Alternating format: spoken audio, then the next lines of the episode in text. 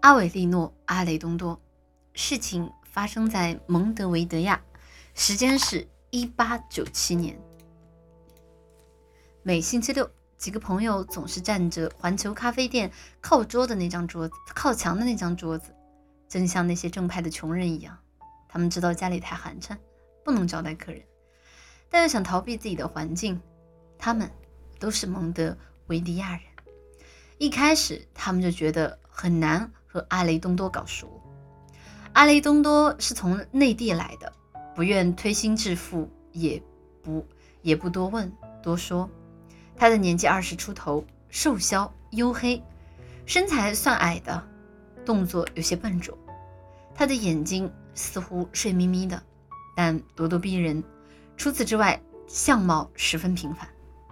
他是布宜诺斯艾利斯街的一家杂货店的店员。空余时间在学习法律。当别人谴责战争，说战争替国家带来许多灾难，并且和大多数人一样，总说总统出于不可告人的目的在拖延战争时，阿雷东多一声不吭。当别人取笑他说他吝啬，他也不言语。白日之役后不久，阿雷东多对伙伴说，他有事去梅赛德斯，要离开一段时间。这个消息没有令谁感到不安。有人提醒他，对阿帕里西奥维萨拉维亚的高桥兵要多加小心。阿雷东多笑笑说：“他不怕白党。”提醒他的人支持白党，便也不再说什么。他同女朋友克拉拉告别时，难分难舍。他说的还是那些话，不同的是，他说此去很忙，不会有空给他来信。克拉拉本就不喜欢写信，对此他也没有意见。两个人感情很好。阿雷东多住在郊区，有一个黑白混血的女人伺候他。大战时期，那女人的父母是阿雷东多家的奴隶，因此沿用了主人的姓。女人十分可靠。阿雷东多吩咐她，不管有谁找他，就说他在乡下。他已经领了杂货店最后一个月的工资。他搬到后面泥地院子里的一个房间，这个措施毫无作用，不过开始帮助他恢复，不过帮助他开始他强加在自己身上的幽静生活。他恢复了午睡的习惯，躺在狭窄的铁床上，有点悲哀地望着空空的隔板。他把书全卖了，连法学入门的书也没有保留。他只剩一部那圣经，以前从未看过，这次也不会看完。他一页一页地翻阅，有时很感兴趣，有时又觉得烦腻。他强迫自己背出《出埃及记》的某些章节和《传道书》结尾部分。他不想弄懂所看懂的东西。他是自由思想者，但每晚睡觉前必定要念叨经文。来蒙德维迪亚之前，他向母亲保证这样做，违反当儿子的诺言可能会给他带来厄运。他知道。他的目标是八月二十五日上午，他知道还要熬过日子的确切数目。目标一旦实现，时间也就停止，或者说的更确切一些，以后发生的事就无关紧要了。他像期待着幸福，或是期待着解脱那样期待着那一天。他拨停了钟，以免老师去看。但每晚，他听到黑暗中传来午夜的钟声，他撕掉一页日历。心想，又少了一天。最初，他想建立一种生活的规律。他喝马黛茶，抽自己卷的烟，阅地阅读阅览一定页数的书。当克蒂门蒂娜给他端饭来，试图与他聊天；而当熄灯之前，他将附送和润色某一篇演说。克莱门蒂娜上了年纪，同他攀谈很不容易。因为他的回忆总是停留在乡间与乡间日常的生活。他有一个棋盘，自己胡下，从没下过一盘。棋子缺一个车，他就用一颗子弹或是铜板代替。为了打发时间，阿雷东多每天早晨用抹布和扫帚打扫房间，消灭蜘蛛。混血女人不喜欢看他干这种低三下四的琐事，这是他分内的活。再说。阿雷东多他也干不好啊，他很想睡到日上三竿才起来，但是已经养成了天亮就是起身的习惯，他已经改不过来了。他十分的想念朋友们。由于他以前的落落寡合，朋友们不再记挂他，以免不免这不免使得他伤心落泪。一天下午，一个朋友来找他，没进门厅就拒拒绝了。混血女人不认识那人，阿雷东多再怎么也想不起来到底是谁。以前他很喜欢读报，现在当天的大小事一概不知，这使他难受。他不是一个擅长沉思冥想的人，白天黑夜对他来说没有差别，星期天却不好打发。七月中旬，他发现把时间划分成小块是个错误。不管怎样，时间不分昼夜，总在流逝。于是他海阔天空，任凭自己的想象驰骋。他想，如今在流血的乌拉圭广袤的土地上。他放过风筝的声音雷内勾芡纵横的田野，一头现在多半已经死掉的两色矮马，赶牲口的人，驱赶牲口的人，升腾的土地，每个月从弗莱本托斯运来杂货时疲惫不堪的驿车，还有三十三人登陆的阿格拉西亚达海滩。他想起飞瀑、山林、河流，想起他曾爬到过的灯塔所在的山顶。认为布拉塔河两岸再没有比这更美的风景了。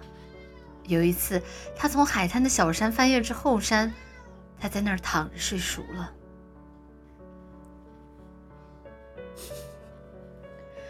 海风每晚带来凉爽，催人入睡，而他从不失眠。他全心全意地爱着他的女朋友，但告诫自己说，男子汉不应该想女人。尤其是没有女人的时候，乡村的生活使他养成了洁身自好的习惯。至于另外一件事，他想，他要少想他憎恨的那个人。屋顶平台的雨声伴随着他。对于被囚禁的人或是盲人来说，时间仿佛是缓坡上徐徐流去的河水。阿雷东多不止一次地达到没有时间的概念。第一个院落有水池，池底有蛤蟆。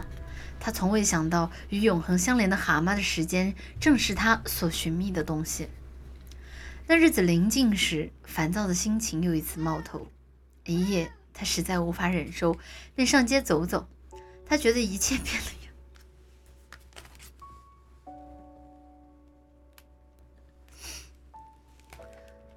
他觉得一切变了样。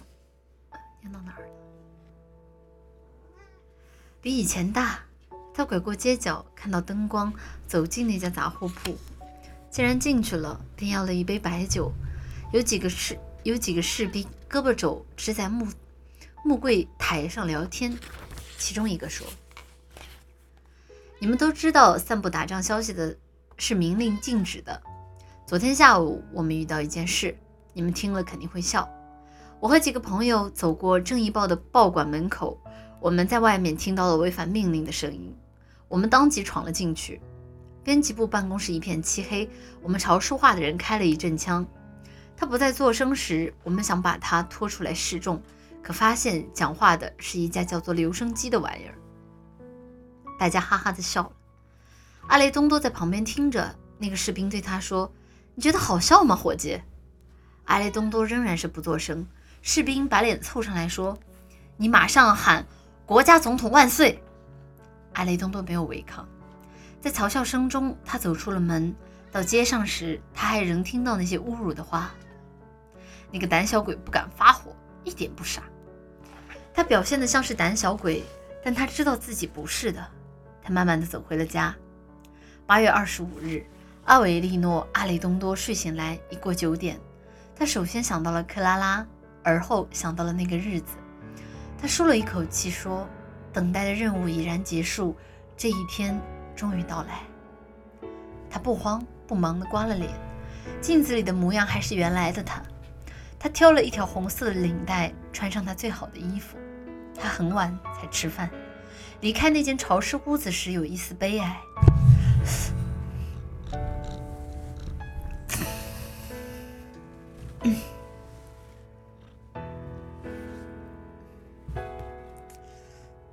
在门廊碰到那个混血的女人，把身边剩下的几个笔锁全给了他。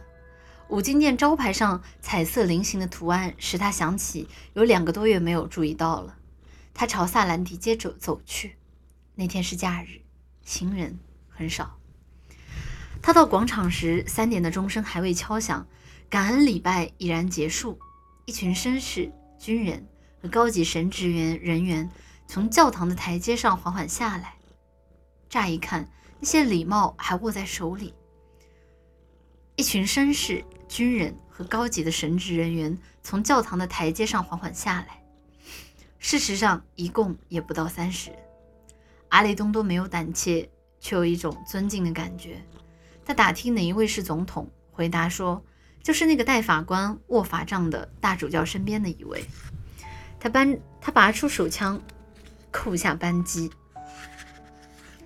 伊迪亚尔特·波尔达朝前踉跄几步，俯面倒在地上，清晰地说：“我完了。”阿雷东多向当局自首。后来他声明：“我是红党。”我自豪地宣布自己的身份：我杀了总统，因为他出卖并玷污了我们的党。我和朋友同情人断绝来往，以免牵连他们。我不看报纸，以免说人们受谁失，以免人们说我受谁失所唆使。这件正义之举让我一人承担，你们审判我吧。事情的经过就是这样，尽管也许其中还要更复杂一些，但在我的想象中，它便是这样发生的。